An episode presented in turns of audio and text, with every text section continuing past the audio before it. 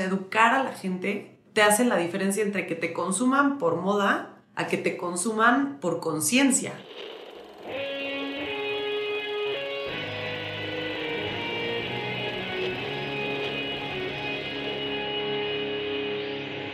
Bienvenidos a Volver al Futuro Podcast, donde platicamos con las mentes que nos impulsan a crear el nuevo paradigma de salud y bienestar, conducido por Víctor Sadia. Muy buenos días, muy buenas tardes, muy buenas noches. Hoy nos acompaña Lupe Latapí y Paola González. Lupe Latapí es ingeniera bioquímica en procesado de alimentos y maestra en ciencias de la comida por la Universidad de California. Es la fundadora de Aires de Campo, una de las primeras y más importantes empresas de producción local orgánica en México. Paola González es licenciada en negocios internacionales y estratega de marca certificada en negocios sustentables internacionales. Paola es la directora de marketing y sustentabilidad en Aires de Campo.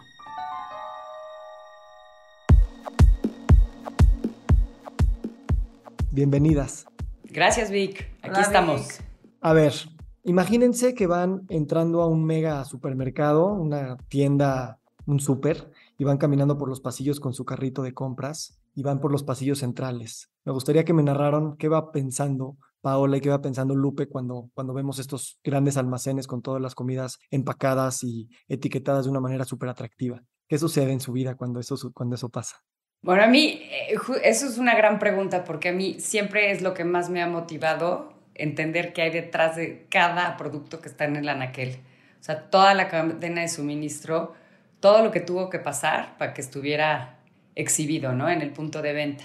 Entonces me inspira y voy pensando toda la gente involucrada que hay detrás de un producto. Y por supuesto que me encanta ver también todas las em, productos innovadores o de marcas este, alternativas me encanta leer etiquetas, soy fan. Este, o sea, si voy al súper, voy sola, porque si voy con mi esposo me dice, no, zafo, zafo ir contigo, porque tú te tardas ocho horas en no sé qué. Y no, es mi debilidad. Y me encanta leer ingredientes, me encanta leer etiquetas limpias, eh, ingredientes que entiendo y ver eh, también lo que está saliendo nuevo en el mercado. ¿Y tú, Paula? Yo voy por el súper y me pregunto qué me están queriendo decir los productos ¿Qué me está queriendo decir la marca? ¿Qué me está queriendo decir? Por ejemplo, voy a decir una cosa, ¿no? Este, sin azúcar, una mermelada. O este, light, bajo en grasa, bajo en caloría, bajo en... Pero yo me pregunto, o sea, si, si naturalmente es un alimento que tiene que tener grasa, que tiene que tener azúcar, que su definición dice tal cual, entonces eso realmente qué quiere decir, ¿no? O sea, ¿por qué queremos cambiar o por qué hemos venido históricamente cambiando los alimentos de lo que tienen que ser? O sea, una zanahoria es una zanahoria, ¿no? No necesariamente es, este, ah, no sé, para pintar la piel, qué sé yo, ¿no? Tantas cosas que encuentras. Entonces creo que eso es lo que me pasa. Que siempre quiero entender qué me están diciendo y creo que me pasa lo mismo que a Lupe. Leer las etiquetas, eh, te puedes echar un día entero leyendo etiquetas, impresionada de lo que comías o llegaste a comer alguna vez cuando eras chiquito. O también cuando vas a una fiesta de niños, este, pues ahora qué les están dando, ¿no? Sí, es, es difícil. Realmente me acuerdo de un profesor de antropología mío que decía que ibas caminando por, por el súper y a veces parecía que los productos te escogen a ti, ¿no? No, tú piensas que tienes esta libertad de acción, pero también todo está puesto como de alguna manera para, para atraerte. y, y la perspectiva del marketing creo que ustedes lo tienen muy claro ¿Cómo se imaginan que ha evolucionado en los últimos 20 años o no estos, estas caminatas en los súperes, digamos, de, México? Y cómo la mayoría de la población eh, ha asimilado o no eh, esta transformación que ya se empieza a ver de pues, productos limpios y otras cosas. ¿Lo ven esto en el, a nivel masivo? Pues es que depende, la verdad, en qué autoservicio vayas. Este, hay algunos que esa parte van, o sea, un paso adelante. Y creo que sí, ¿no? Paula, o sea, ahí como en marketing. Yo creo que tiene que ver mucho con el consumidor. O sea, quién va a tu tienda es cómo estás actuando. Entonces, si somos consumidores un poco más exigentes, más educados, más informados, pues a lo mejor vas a ir a una tienda que te dé esa experiencia. Si tú eres una persona que vas pensando al súper en un presupuesto eh, X, pues a lo mejor vas a ir a otro lugar, ¿no? Entonces creo que mucho tiene que ver en la persona, en el consumidor que está yendo a la tienda y qué es lo que está buscando, porque también eso define a ti como persona consumidor a dónde vas a ir a comprar, ¿no? Hay gente que ya ni va al súper, ya se van siempre al mercado, punto. Ahora, para empezar a calentar un poquito los motores, le voy a hacer una, palabra a, Lupe y me dices como lo primero que se te venga a tu mente y luego a Paola, ¿va? Eh, Lupe, ¿qué piensas cuando te digo la palabra impacto? Impacto social, ambiental y salud. Esas son como las tres claves y ejes de consumo consciente en Aires. Entonces siempre para mí es tener un impacto social para la salud y para el planeta. Eh, Paula, ¿qué piensas de sustentabilidad? Sustentabilidad, pienso en que es la única salida, es el futuro, es el hoy y se construye hoy para poder llegar a algún lado. Ok. Lupe, soberanía alimentaria. Pues creo soberanía alimentaria.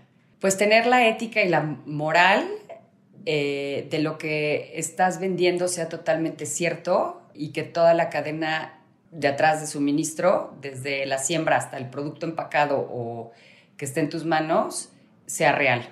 Y Paola, por último, contrato social. Contrato social, em, pues que todos tenemos una responsabilidad hacia la sociedad que tal vez no está escrita, pero debería de estar escrita en algún lugar para obligarnos a medir siempre este impacto social o esto que todo lo que hacemos genera un impacto. Y pues muchas veces lo dejamos de ver y tal vez eso es un contrato social. Si viviéramos todos bajo contrato social, seríamos una sociedad distinta, ¿no? La razón por la que pregunto esto es porque creo que por mucho tiempo hemos escuchado esta idea de que el bienestar del cuerpo humano, el bienestar de la sociedad, y el bienestar del planeta están intrínsecamente ligados, ¿no? Creo que a nivel general nos queda muy claro, pero creo que ustedes han entrado a un mundo empresarial en el que hacen que esto tenga una tangibilidad un poquito más presente y sobre todo tenga muchísimos detalles y aristas que componen esta idea de una pues, narrativa que pues, suena muy bonita, pero que realmente a veces no sabemos lo que significa. Entonces me, gustaría, si, si Lupe nos puedes platicar, ¿cómo tú entiendes este bienestar individual, colectivo y planetario en una idea de, unificación. ¿Cómo lo vives tú? O sea, cuando, cuando te imaginas que tu bienestar y el de tu planeta y el de tu sociedad están intrínsecamente ligados. Bueno, creo que es una decisión y una elección de cómo vas a vivir tu vida día a día. Y todas las elecciones, desde consumo, eh, relaciones, tienen una consecuencia. Entonces ahí viene mucho eh, lo, que, este, lo que es el consumo responsable, el consumo consciente. Eh, no es lo mismo comprar una jamaica de Michoacán que una jamaica de África y eso ya me sorprende a alguien que no, que no se lo cuestione. ¿no? Este, claro que va a tener ahí un impacto social y a la economía de tu país, de México, y entonces es por eso que te digo que todo está relacionado y yo creo que mucho viene en tu elección y en tu poder. Todos tenemos ese poder de elección que tiene una consecuencia. Y esa consecuencia está ligada en esos tres ejes que mencionas. ¿Cómo tú empezaste con un, un pequeño proyecto, ¿no? Diciendo, quiero producción local, quiero comida orgánica, y te has ido dando cuenta que esto realmente tiene un impacto a nivel muy grandote. ¿No? Y cómo articular este tipo de iniciativas. No, bueno, Víctor, es que hace 20 años no, no, no sabía que iba a crecer tanto ni que iba a tener ese impacto, pero definitivamente creo, una vez me lo hizo ver un amigo, ¿no? Estás vendiendo un producto que no tienes nada que esconder, o sea, no vas a tener que poner una modelo hermosa y disfrazar todo un marketing para vender algo que a lo mejor es, ¿no? No es tan bueno como lo que dice. Y la verdad, en estos productos es tan real lo que estás vendiendo y si todos conociéramos las historias que hay detrás de cada uno de, esto, de lo que producimos, pues al menos que seas el ecoloco, es lo que yo digo, que ya te valga el planeta, tu familia y lo que comes, este, no, no, no despiertas a esta conciencia. Entonces, a lo largo de 20 años, por supuesto que ha habido un crecimiento, pero han pasado muchísimas cosas. Una de, bueno, entre ellas, imagínate, digo, me atrevo a mencionar la pandemia, que claro que fue un clic y un despertar, ¿no? De despierta más rápido, que claro que tu alimentación y prevención tiene este, un valor muy importante y puedes prevenir enfermedades y puedes mejorar tu calidad de vida. Entonces tienes la elección y el poder en dónde gastas tu dinero, ¿no? Yo creo. ¿Y cómo te imaginas que el ecosistema eh, de entender que la, economía circular, eh, la producción orgánica, eh, la, la, agricultura regenerativa, ¿cómo lo empiezas a visualizar de aquí a 20 años, sabiendo que los tiempos a veces se sienten más acelerados y a veces más frenados, pero ¿cómo lo ves a nivel global? ¿Cómo ves las esperanzas de poder cambiar hacia ese sistema? ¿Y cuáles son las cosas o los retos existenciales más importantes que tendremos que sobrevivir como consumidores y productores para que eso se dé en, este, en esta economía global? Bueno, y ahorita que estamos pasando por una etapa durísima, ¿no? Vienen yo creo que muchísimos cambios, muchos retos, pero sin duda ya hay un, un mercado consciente de que, o sea, existe este mercado consciente de que la sustentabilidad es un camino que tenemos que, seguir para no seguir comprometiendo a las generaciones futuras. Entonces, o sea, comprometiendo y dejándolos, en verdad, sin bosques, sin áreas verdes, o sea, me estoy yendo, ¿no? Hemos visto, bueno, todo hay un tema de eh, protección a la tierra, que es eh, al planeta, que es evidente, y pues viene ligado a, este, a la manera en que producimos nuestros alimentos, obviamente, y a la manera en que el consumidor elige y, los consumimos. Entonces, claro que, si, o sea, me estás preguntando, ¿esto va a crecer? Yo creo que eh, en el mundo, en muchos países de primer eh, nivel, eh, lo estamos viendo que es la solución y no se lo cuestionan. O sea, yo estoy sorprendida, este, ahorita en mercados europeos ya es muy normal encontrar muchos mini autoservicios, lugares locales, ¿no? Con el tema bio, ya ni eso ya no, ni se cuestiona. O sea, ya es bio y ahora te, doy algo más, ¿no? Ya existen eh, cooperativas que vemos que sí funcionan. Evidentemente tendremos que adaptarlo cada uno a su país. En la Ciudad de México que creo que es sumamente complicado y romántico hablar de las cooperativas o farmers markets, ¿no? Estos famosos, pero tenemos otros modos de hacerlo. O sea, hay mercados sobre ruedas, hay este, ese consumo local, eh, tratar de rescatar semillas nativas. O sea, yo creo que cada quien en su país y como consumidor, productor, lo hace a su manera, pero definitivamente es evidente que esto va a crecer a 20 años. Mi respuesta es sí. Tocas un punto importante, ¿no? Y creo que aquí el tema con Paola es muy, muy importante, ¿no? Porque Paola creo que eres eh, la directora de marketing, pero también de sustentabilidad, ¿no? Normalmente no son dos áreas que vemos eh, unidas, pero creemos, yo creo, en el futuro de que si estamos creando la demanda de, este consumo consciente, la educación ya es una inversión de marketing, la estrategia de ventas es una estrategia educativa, ¿no? Entonces hace mucho sentido. ¿Hacia dónde está evolucionando el marketing en esta idea de, claro, querer vender y empujar tu producto, pero también de pues replantear las expectativas, necesidades que el mismo consumidor puede plantearse a sí mismo? Mm, pues yo creo, o sea, yo entré a marketing pensando que era pues una marca, ¿no? Normalmente dices, ok, ¿cuánto dinero tengo y que tengo que convencer a quién, ¿no? Y aquí fue más bien, me dieron 20 mil cosas para leer y entonces yo dije, es que yo no estoy haciendo marketing, yo aquí me estoy preparando para una maestría en sustentabilidad, ¿no? Entonces, poco a poco, eh, descubriendo toda la información que había detrás y las historias que Lupe me contaba y las que los que llevan 20 años también me contaban, yo decía, es que esto es lo que la gente tiene que saber y no lo voy a hacer con una campaña de espectaculares o un comercial de 30 segundos o generando basura en el metro para comunicarle a toda la población que tengo los mejores productos de México, ¿no? Entonces ahí lo que, no sé, bueno, me empecé a cuestionar fue, bueno, ok, ¿qué herramientas necesitamos para realmente llegar a esa gente y qué necesidades tiene esa gente que yo le puedo dar como marca? Entonces ahí creo que caí en la cuenta eh, de que el secreto era la, la educación, o sea, educar a la gente te hace la diferencia entre que te consuman por moda a que te consuman por conciencia. O sea, si tú ya tienes la información, y la ignoras, como dijo Lupe, ser el ecoloco, pues entonces ya tú morirás como tú lo desees, ¿no? Pero si yo te doy la información, te doy toda la trazabilidad, te doy las herramientas, los audiovisuales, te presento a mis productores, les ponemos nombre, apellido, dónde viven, cómo se llama su familia, cuántas horas al día trabajan, te genero, eh, eh, ¿cómo se llama? Material audiovisual en el que te transporto al lugar donde viven estas personas, te hablo de una cooperativa, cuántas personas están en esa cooperativa. Y a todo eso, le metemos indicadores de sustentabilidad que van avalados por un tercero, ya sea una metodología GRI o un, acabamos de certificarnos en Sistema B. Entonces, si ya somos una B Corp, que ya tenemos todo eso medido, pues entonces ahora toda esta información yo te la doy a ti, consumidor, para que sepas, la tengas y puedas de esta forma volverte un embajador. O sea, ya no solo eres mi consumidor, sino ahora quieres que todo mundo actúe como tú, ¿no? Porque tú ya estás generando este bien para tus hijos, pero no eres suficiente. Necesitas que el de al lado también lo haga y que el de al lado también y el de enfrente también. Entonces, si yo te empodero a ti como consumidor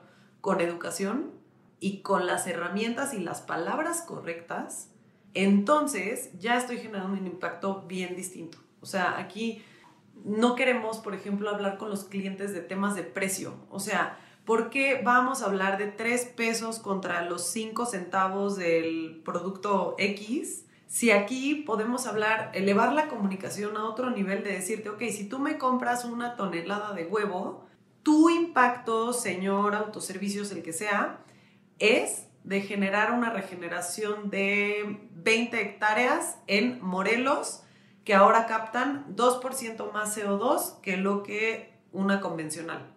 Entonces, eso a ti, autoservicios, ya te va a dar una, y un indicador que nadie más ahorita te puede dar. Y tú solo no lo puedes generar porque necesitas de alguien más, porque tú eres un lugar fijo, eres una tienda, vendes metros cuadrados al final, ¿no? Pero si nosotros podemos llegar a ese nivel, o sea, ya te hablé de consumidores, pero ya también te hablé de clientes. Entonces creo que cuando haces este match natural, porque ahí está la información, ahí están las cooperativas, ahí está la historia, este, pues es ahí donde puedes hacer toda la diferencia y yo digo que hasta es un poco magia. Definitivo. Y, y de hecho, o sea, es, es casi la idea de, de, volver a romantizar esta idea de conectarnos con lo que nos estamos comiendo, ¿no? Es casi poético cuando veo los videos que ustedes han sacado, las historias de las personas, este, lo que ha cambiado. Eh, la narrativa detrás de esto es lo que a lo mejor te hace no dejar de pensar en el precio, pero entender que el precio lleva muchas más cosas que lo que usualmente pensamos en una decisión transaccional de, pues me compro el más barato, ¿no? ¿Cómo podemos seguir haciendo esto a nivel educación y comunicación para que mm, sigamos entendiendo y, y como, como bien dijiste, o sea, una zanahoria, ver que dentro de una zanahoria es el corazón del mundo, es el corazón de una familia, es la esperanza de una comunidad, es eh, los micronutrientes y la simbiosis con bacterias y hongos. ¿Cómo colapsar toda esta idea del cosmos dentro de un producto que puedes comprar como si nada en un supermercado? Yo lo resumo conciencia. O sea, es un tema de tener conciencia y dónde pones tus apuestas. Y no es el precio, es el valor. O sea, aquí yo lo que digo todo el tiempo es cuánto te cuesta contra cuánto vale, ¿no? Hay una diferencia entre un costo, un precio y el valor que eso conlleva y el impacto que eso tiene, ¿no? Si tú le pones a un producto un impacto positivo en las hectáreas, en los animales, en ta, ta, ta, ta, ta, pues a ver, súmale todo lo que estás diciendo, más detener la migración en nuestro proyecto de este, miel, ¿no? Detuvimos la migración en Morelos gracias a que se formó una cooperativa, la, la, la, la, la, entonces, eso, perdóname, pero si, si le preguntas al gobierno de Morelos, seguro te va a decir, no, pues güey, cuesta mucho más, ¿no? Entonces, eh, pues es eso, es la conciencia. A mí a veces me frustra que cuando lo empiezas a ver y cuando lo caminas y cuando lo tocas, se hace muy evidente, casi como si hubiera una memoria, no sé, ancestral, milenaria dentro de nosotros de, de estar cerca de, de, de, la tierra, ¿no? Cerca de las personas, cerca de estas cosas. Y de alguna manera siento que estamos como muy a veces enajenados de los mismos productos que nos rodean 24 horas. Y lo que me frustra es que como que tenemos que hacer un esfuerzo 10 veces adicional para romper las inercias, la prisa y todas estas cosas para poder, pues otra vez, observar una zanahoria, observar eh, la mirada de una persona dentro de esa zanahoria, ¿no? Y es un poquito frustrante. ¿no? Me imagino que ustedes es su trabajo todos los días y por eso me doy terapia un poquito con ustedes porque llevan terapiando al mundo mucho tiempo y, tratando también de, de, pensar en, en, formas que a lo mejor trasciendan la comunicación y la educación y ahorita se me ocurre que también podríamos transformar el punto de venta, ¿no? Transformar la experiencia de la compra y de alguna manera integrar eso como parte fundamental de todo el proceso en el que tú al comprar estás cerrando la cadena que sin ti no sería posible, no sé, que han pensado los puntos de venta como, como espacios de, de transformación de, de, de esta educación consciente? No, bueno, creo que sin duda, y mira, en verdad, porque está Paola aquí, se lo digo, ha hecho milagros porque en realidad Aires de Campo no tiene ese presupuesto, eh, ¿no? Como dice Paola, y ni es la idea de espectaculares y tal, pero creo que ahorita eh, con la comunicación que estamos tratando de hacer visual, que nos costó muchísimo trabajo aterrizar y este, ir a filmar esas historias reales, creo que son son la respuesta y el ejemplo perfecto de, los puntos que mencionas, ¿no? O sea, ahí vas a ver que está súper em, respetado el tema eh, social, eh, de protección al planeta y de la salud. Y son productos y productores que llevan mucho tiempo, algunos más de 20 años, trabajando en esto y que porque realmente creen eh, en que es el camino a seguir. Ahora, hablemos un poquito de presupuestos, ¿no? Eh, muchas empresas pequeñas eh, en general en esta industria pues están en, riesgos existenciales, ¿no? Porque pues la competencia es muy, muy grande y la escalabilidad de alguna manera pues necesitas como crecer. Creo que ustedes son una historia interesante eh, que empezó pues chico y se fue a mediano gracias a que hubo un apoyo externo de una empresa muy grandota. pero de alguna manera también Paola me contaba que hay también una crisis de supervivencia actual, ¿no? De, aires de campo por pues, la pandemia y otras dinámicas. Me hablaba del, del huevo y del pollo y cosas así. ¿Cómo entender esta transición? ¿Es necesaria eh, esta idea del mercado que tenemos de tienes que ser la empresa más grande y escalar mucho?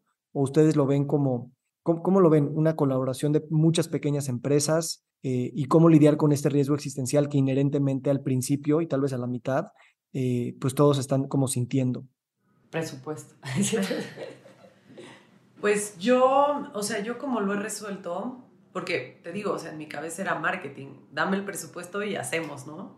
Y aquí fue totalmente salirte de la caja y decir, ok, si no hay presupuesto, ¿cómo le vas a hacer? ¿No? Entonces, pues fue alianzas. O sea, lo que se vino a la mente y también el mundo me puso y los, la, la gente que conoce Lupe, la gente que conoce Enrique, pues empezamos a hacer alianzas, ¿no? Alianzas con proyectos que creían en lo mismo, que decían lo mismo y buscaban lo mismo. Entonces, de esta manera, eh, y con total apertura de la situación cuando ha estado bien y cuando también ha estado mal, este, teniendo mucha comunicación con los, con los proveedores o aliados, este, hemos podido hacer grandes cosas. O sea, eh, por un lado había alguien que quería contar las historias de Aires de Campo y por otro lado, Aires de Campo quería contar las historias, pero no teníamos un presupuesto para hacer una producción para Netflix. Y nuestro sueño era poner esas historias en Netflix, ¿no? Entonces, bueno, pues a lo mejor no puedes llegar allá, pero entonces buscas la alianza de la persona que quiere generar este contenido y aprender más del tema, porque ahí también había un interés y hace rato hablabas de los clientes, ¿cómo le vamos a hacer para cambiar al autoservicio? Pues tienen que ver que somos algo útil para ellos, o sea, no somos un proveedor más, sí queremos ser un proveedor más, pero no solo somos eso. Entonces, cuando te alías con proyectos parecidos, sumas esfuerzos, colaboras, te comunicas, por más romántico que suene, porque sí, la neta sí parece súper romántico esto, pero creo que esa es la forma. O sea, si hay alguien que lo quiere hacer, tú lo necesitas hacer, se, la oferta, la demanda. O sea, economía básica, ¿no? Este, hay alguien que lo necesita, hay alguien que lo quiere hacer y entonces alguien está dispuesto a pagar por eso. Es así. ¿Cómo vemos el crecimiento mediante alianzas? Este, pues estar aquí creo que no es una coincidencia. este, y pues yo creo que también Lupe, así empezaste. Sí, claro. O sea, que alguien creía. Sí, y sobre todo es esa, es reconocer que, y esa es la misión y visión de Aires de Campo, o sea, el propósito es que pues, el personaje principal sea el productor. Y, ese, y, así es, ¿no? Y muchas veces pues, regresamos a lo mismo que ya lo mencioné, es que el consumidor tenga derecho de saber quién lo hace y cómo. Y de veras, si, si nos vamos más allá en la educación, y bueno, ya está más que visto eso, ¿no? De los niños, eh, a mí me sorprendía este, que niños contestaban que la leche venía de tetra, ¿no? O sea, de o, pintaban una vaca, pero yo, pues, no, yo creo que nunca han visto o ordeñado una vaca. Entonces, esa parte de sensibilizar y hacer ese vínculo entre ciudad y campo es bien importante. Hoy en día se podría decir que Aires de Campo, ¿cómo lo sienten ustedes en términos de su, de su desarrollo hacia el futuro, ¿no? O sea, ¿en qué encrucijadas están hoy en día como empresa? Y también me gustaría preguntarles a manera personal, eh, dentro de su rol, cuáles son las cosas que les quitan el sueño, eh, tanto del día a día, que a todos nos tienen preocupados, pero también en el largo plazo. No, bueno, Aires sin duda tiene muchísimos retos todavía, pero para mí, digo, que llevo 20 años, en verdad lo veo que tiene para muchos más, o sea, es una es un paraguas, es una marca que puede tomar eh, muchas categorías y siempre se, se, ha visto así. Tenemos muchísimos retos, pero siempre ha sido durísimo ser los pioneros porque abrimos mercado y a mí me dice Paula, tú traes un chip y todos los eh, competidores te, te, ven o te, te espían o por qué nos copian tan rápido, ¿no? Pero bueno, en esa parte está padre ser el pionero, pero sí es muy agotador, es, es retador, es mucho sacrificio y a veces, a veces muy frustrante, ¿no? Porque pues, sí es muchísimo trabajo y abrir muchas puertas. Pero a futuro, o sea, ahorita tenemos que resolver temas todavía de abasto, creo que tenemos que resolver temas de, de otras categorías que, que, nos están pidiendo que, que, creo que hacen falta en el mercado, lograr esa oferta-demanda que se cumpla y que, que sobre todo escuchamos a, escuchemos a nuestros clientes, ¿no? consumidores. Ahora esto ha cambiado 100%. Si yo te digo el primer día que hice productos, pues vendía lo que había, ¿no? Y me decían, pues nadie va a comprar una mermelada de choconostle, ¿no? Pues ya no estamos ahí. Ahora es escuchar mucho la demanda de mercado y sí, cada vez hay una exigencia mayor.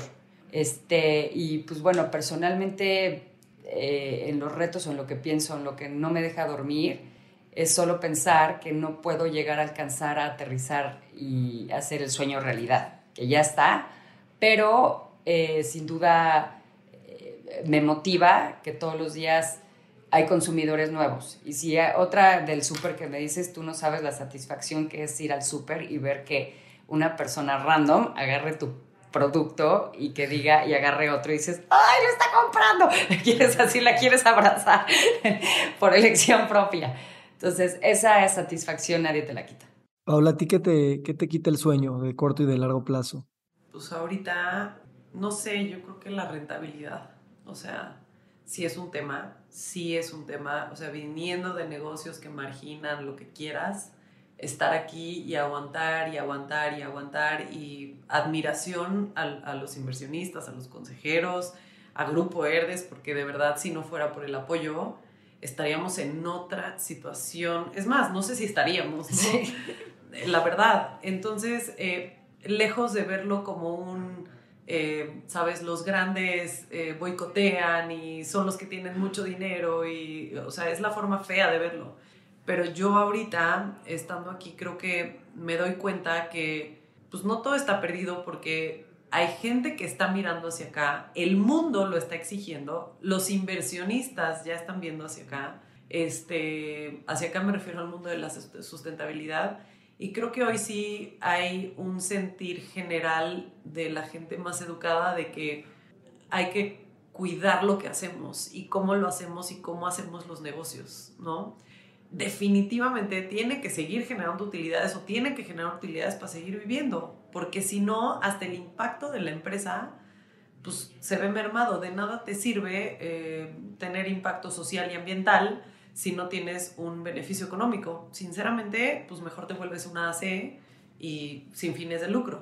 Pero para poder seguir con el proyecto es necesario tener dinero y generar dinero, así.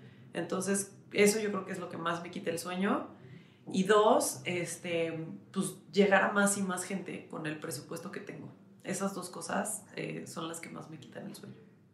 Eh, pensando en las grandes corporaciones, y sí, claro que te encuentras los dos discursos, ¿no? El de las corporaciones son las culpables de todo, pero también son las que nos pueden sacar, porque también son las que tienen el poder.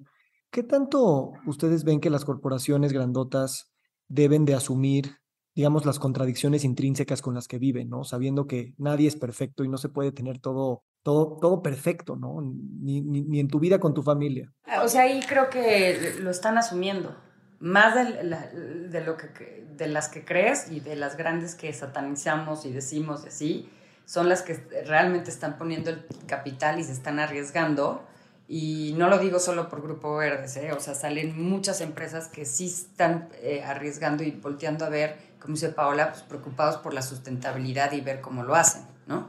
Entonces sí creo que están cambiando también muchas, y ahorita con lo de Sistema B creo que aprendimos muchísimo, ¿no, Paola? De que, y sobre todo aquí Paola, ¿eh? que se lo echó, mira, fue la que me yo ya no creía, yo ya no creo en nada, y Paola me dijo, sí lo vamos a lograr, y yo, bueno, este, la verdad fue ella quien, quien impulsó y sobre todo, ahí sí te digo, le quitó el sueño y lo logró. Pero eh, yo creo que estaríamos sorprendidos de que, yo creo que ya es de la mayoría que están viendo la forma en cómo apoyar y poner su granito de arena en la sustentabilidad. No creo que sea también solo por ponerlo por el romanticismo, es porque no hay de otra. Exacto. O sea, ahorita ves en cualquier lugar de economía, finanzas, corporativas, lo que quieras, inversionistas, al 2017 no habían riesgos eh, medioambientales. Hoy el top 5 de riesgos en los negocios son medioambientales. Entonces ya no hay para otro lugar. Ya no hay.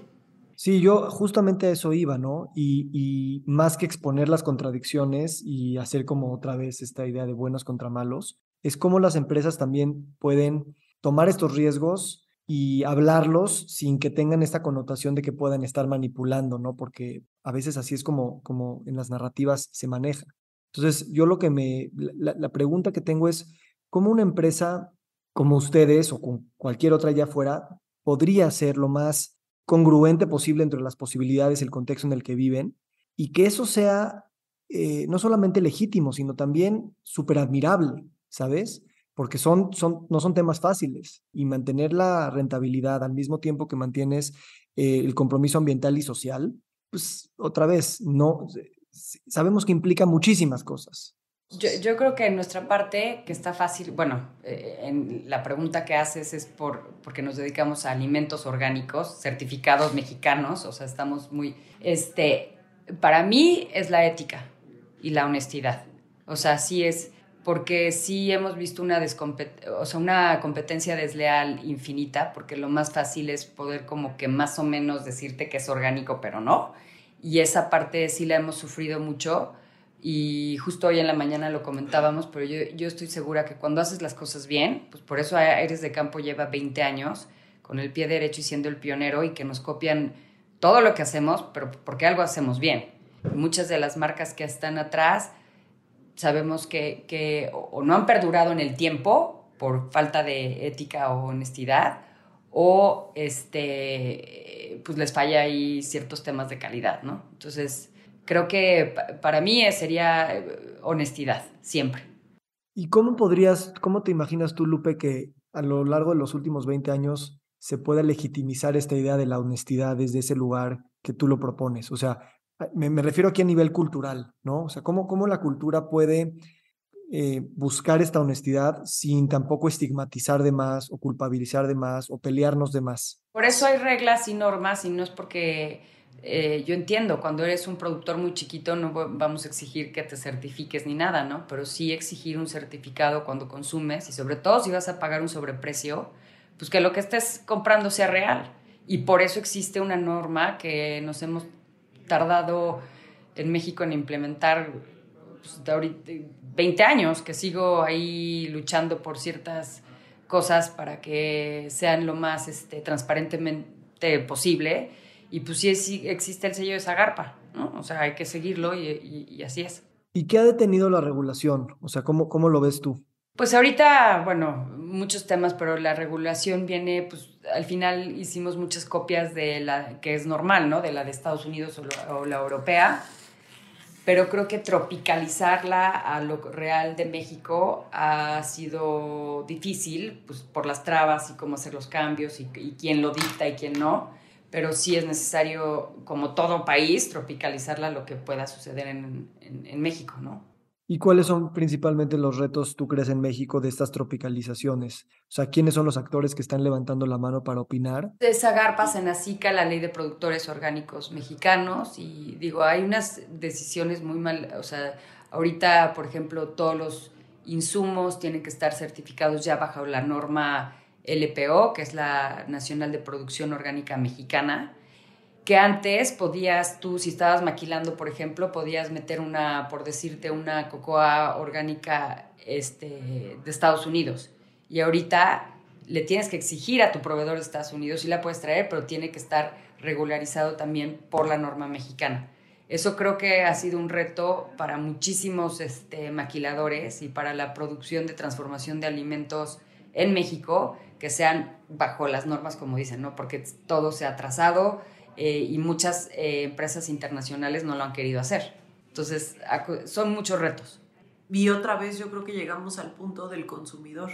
O sea, si tú como consumidor te cuestionas, por ejemplo, el otro día me dice alguien, oye, pero es que yo encontré tal producto en tal lugar 30% más abajo del de ustedes y es importado. Y yo, a ver, el beneficio lo vas a tener, porque me dice, y además tiene el certificado de Estados Unidos. Claro, el beneficio tú en tu salud, si eso es lo que tú estás buscando, salud personal, lo vas a tener. Pero si te vas un paso más allá de lo que Aires de Campo ofrece, que es el, la salud eh, eh, planetaria y la social, pues si tú compras el Aires de Campo estás generando un impacto en México y además no estás emitiendo el CO2 de importarlo de quién sabe dónde. Entonces, yo quise informarle, le doy la información y ya esa persona decide cuál va a ser su compra. Pero por un lado pues es lo que te dicta el... el y consumo responsable, ¿no? Hay que ser consciente. Buenísimo. Muy bien, pues nada más para cerrar quisiera, pues eh, primero agradecerles y que me platiquen un poquito de cómo es su, su dinámica de trabajo, cómo se conocieron ustedes dos y cómo ven que este dúo va, va a seguir eh, regenerando. No, bueno, vamos por todo. Este, ¿cómo a, Paulita la conocí? Pues entrando, justo yo también acaba, eh, de ser mamá, entonces creo que ahí conectamos porque, ¿no? Tú estabas embarazada. embarazada. Pero yo estaba un poco en la luna porque pues, eh, tuve solo un hijo y el primero y ya con eso, pero este después de Aires de Campo, sí estaba yo un poco... En las, entonces Paula me decía, aterriza, mándame, o sea, de dónde saco información? Y yo sí creo que pobre Paola tuvo que armar de donde pudo el rompecabezas. Y también un reto para ella creo que de ver este, de una empresa que pensó que, o sea, cuando ya entendió que la capacitación le iba a hacer ella sola, que este, le iba a tener que hacer de todóloga, la verdad es que muy admirable cómo ha armado ella el departamento de marketing que se adapta a una empresa tan dinámica, tan, eh, pues sí, un poco alternativa como es Aires de Campo, que no es nada convencional. Sí, y para mí eh, entro a Aires sabiendo que es una marca que en mi casa se consumía desde hace mucho tiempo, pero yo fui de las personas, confieso, que cuando la compró Grupo Herdes dije, no, pues ya, o sea, obvio ya va a ser otra cosa, más cuidado, hay que ver, hay que leer, hay que, entonces qué. Y entonces de pronto se presenta la oportunidad de entrar a trabajar a Aires de Campo y yo, bueno, pues voy, pero si me doy cuenta que no es cierto, o sea, me van a romper el corazón. Y a mí me daba miedo, la verdad. Entonces entro y conozco a Lupe, la famosa Lupe, que todo el mundo decía que era una persona súper alternativa, dinámica, volada, este, hasta cierto punto irreal, ¿no? Surrealista. Y efectivamente llegué en una época, como lo acaba de decir, en la que ella volaba más de lo normal y hacía otro lado que no necesariamente era aires de campo, era otro proyecto de vida. Entonces, este, pues creo que ahorita ya que las dos pasamos por ese tema de la maternidad que te mueve todo, pues ya estamos muy enfocadas en regresar a este punto y creo que a veces también hay una relación este, de llegar al mismo lugar, ¿no? En que esto, si ya duró 20 años, pues que dure otros 20 y otros 20 y otros 20. Entonces, pues mucha comunicación, a veces buena, a veces no tan buena, muchísimas ganas y pues teniendo claro que queremos que esto crezca y siempre que yo estoy, que, que ya se va a morir esto, Lupe dice, no, no, no, tú confía. confía, el universo y las estrellas, sí. ¿Sabes qué, Víctor? Cuando son proyectos tan reales y hay tanta gente tan buena atrás de todo lo que estamos vendiendo, ese para mí es mi, motivación y aliento de que tengo que confiar. O sea, no, no se puede, porque generamos unos empleos súper honestos, súper bonitos. O sea, Paula, yo creo que se tardó Paula los, primeros dos años que no entendía nada, pero cuando entendió las historias yo veía cómo le cambiaba la cara y me decía, no, es que ya te entendí, ya te entendí, o sea, estoy haciendo todo mal mi comunicación y, tiraba y decía, es que quiero toda esa parte. Y ya que te cae el 20, como la veo tan entusiasmada y eso que ahora ella me motiva a mí, ¿no? Para más pues ya como que no, no, como tú dices, ya no sé, ya no quiero parar, o sea, porque sabes que sí funciona y sí jala, que cuesta trabajo, sí, porque vas en contra de todo. Y créeme que lo más fácil para Aires sería importar productos y ponerle su marca. Pues mira, qué bonito. Y, nos recuerda que, o sea, es un tema como de comunidad, ¿no? La comunidad es no solamente la finalidad de todo lo que estamos haciendo, sino también el medio para llegar a eso. Y, yo sé que Aires, eh, hay muchas mujeres y ahorita que tocan el tema de la maternidad, creo que es muy, filosóficamente es muy ligado, ¿no? O sea, cómo, cómo este instinto maternal y cómo el proceso de convertirnos en, en adultos y en padres, de alguna manera nos, nos, nos recuerda que estamos todos los días consumiendo, comprando, trabajando, donde sea que estamos, pues somos padres del mundo, somos, somos padres de lo que se viene, ¿no? ¿Cómo, cómo estos instintos ustedes los han vivido, ya para cerrar, en, su trabajo diario y qué habilidades de la maternidad han aplicado en su trabajo? Creo que es simplemente la motivación para mí de hacer un trabajo que sustentable, que sobre todo que pueda contárselo feliz a mi hijo y que mi hijo vea que estoy aportando esa sustentabilidad y que pues, tratando de dejarlo mejor para futuras generaciones, lo mejor que se pueda, ¿no? Y esa es una parte muy, ¿no? Este, motivante. Gratificante. Sí. Muy bien. ¿Tú, Paula? Yo estuve en el limbo entre salirme de trabajar cuando me volví mamá y seguir trabajando. Entonces decía, si voy a trabajar tiene que ser por algo que a este niño le deje algo mejor. O sea, lo que sea que sea, va a ser por eso, porque si le voy a quitar tiempo, porque al final le quitas medio día, más de medio día, la verdad. Sí, claro. Entonces, si se lo voy a quitar, pues que sea por algo que valga y que sea para él, ¿no? Sí, o sea, sí lo hago por mí, claro, pero este es mi legado hacia él y es lo que yo le quiero dejar y pues que él sepa que el amaranto que él se come en la mañana lo hace Felipe y conozca a Felipe y le haga puñito, no tiene precio. Me encanta. Les agradezco muchísimo este espacio y pues las felicito y agradezco por hacer lo que hacen todos los días. No, gracias, a ti por tomarte el tiempo. Sí. Mm, que tengan feliz día. Gracias. Gracias, bye bye. Bye.